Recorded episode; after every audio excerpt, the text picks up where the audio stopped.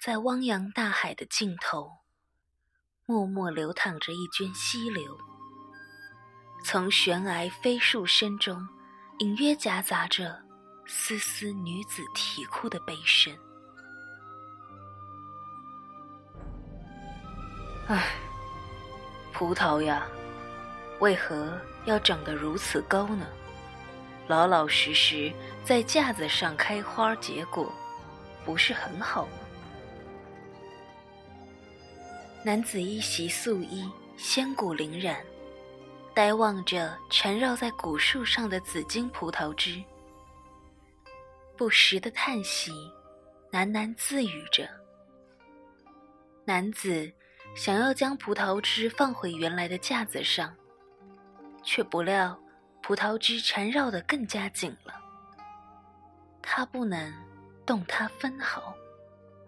不要，你不要碰我！我要长得更高，才能望见极东之端的仙宫。葡萄枝无法睁开眼，不能看见眼前之人，但他始终相信，他终有一天会看见。男子淡然一笑。玩笑着，那是秋城圣君吧？据说他是个暴君呢。葡萄枝闭上了嘴巴，不知道该怎么反驳他。依稀间，他还记得秋城圣君经常来此助他修行。男子在那儿待了三个时辰，抱歉道：“对不起。”只能陪你到这个时候了，后会有期。他向前走了两步，又回过头来，给你起了个名字，紫珠。他走了，便不再出现。殊不知，过了多少岁月，亦不知已经感受过了多少次花开花落。他没有来过，也没有听过关于他的任何消息。已经能化为人形，能离开他生长的土壤，能真切地看见万物不停生长，感受着万物的生机。他跑遍了仙界，去了极东之端。他没有找到秋城圣君，也没有找到赐他姓名的男子。他们像是从仙界蒸发了一般，不留痕迹。他最后选择回到了他生长的地方，想着那个人或许还会回来。渐渐，他越发不明白，为什么仙界如此空荡，千年万年都是一个样。那时，他见到了他，那个赐予他紫珠之名的人。可惜的是，他们在仙妖之战中再次相遇。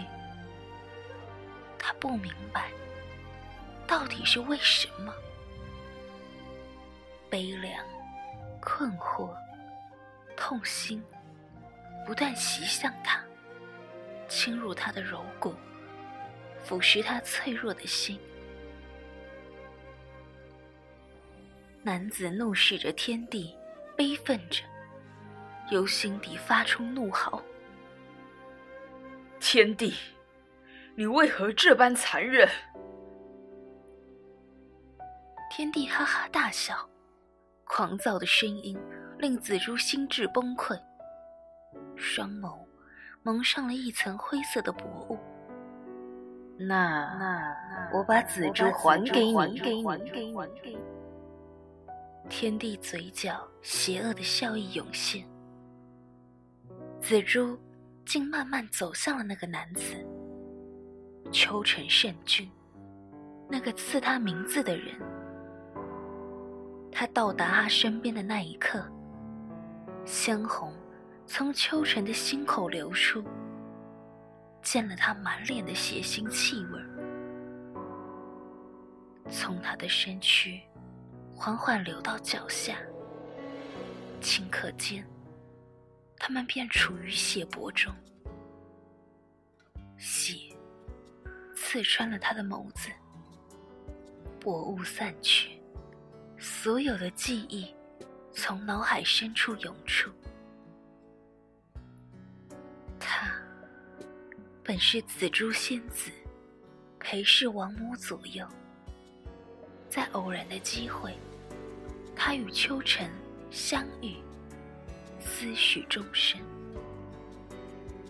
玉帝知道后，本应给他们死罪。可是，由于王母怜惜，免了他的死罪，被剥夺身躯，灵魂封入紫金葡萄中。而秋尘圣君，为仙界的唯一战神，若死了，便无人守卫仙界安全。天帝将他贬至极东之端。紫珠看着双手血淋淋。他的心，在他的手心中跳动，他的眼眸被泪水模糊了，颤抖着声音：“秋晨，我……”他便说不出话了。傻瓜，好好活着。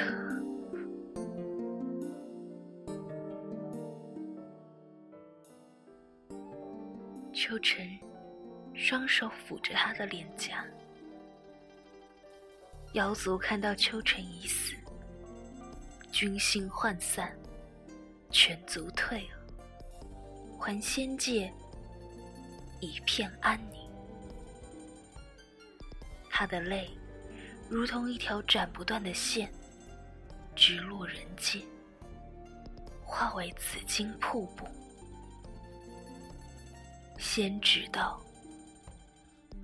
紫珠仙子退妖有功，敬为上仙，永世守护紫金瀑布。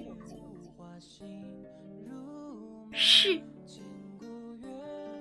紫珠带着对秋晨的思念，笑了。这笑刺痛了他的心，刺激着泪腺。却再也流不出泪水。回首，一场盛世繁华如昙花。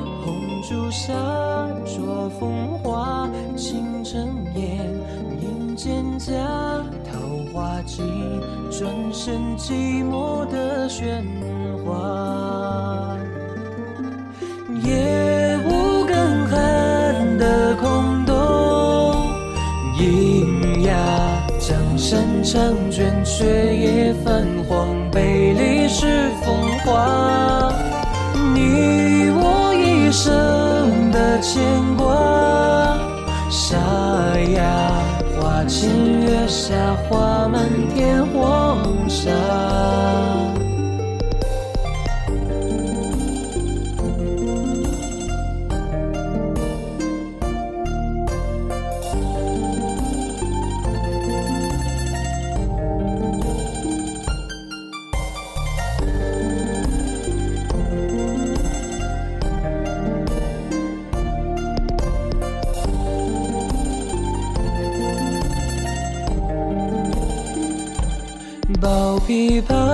声声叹，咫尺却隔天涯。空回首，一场盛世繁华如昙花。红烛下，灼风花，倾城烟，影蒹葭，桃花尽，转身寂寞的喧哗。沙为你沙为下倾覆天下，我亦无缘生死中挣扎。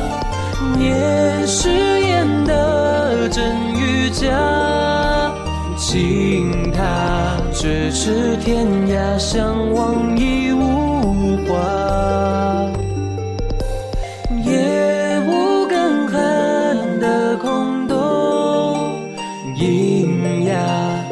山长卷，却也泛黄，被历史风化。你我一生的牵挂，沙哑。花前月下，花满天黄沙。岁月沧桑，江山一如。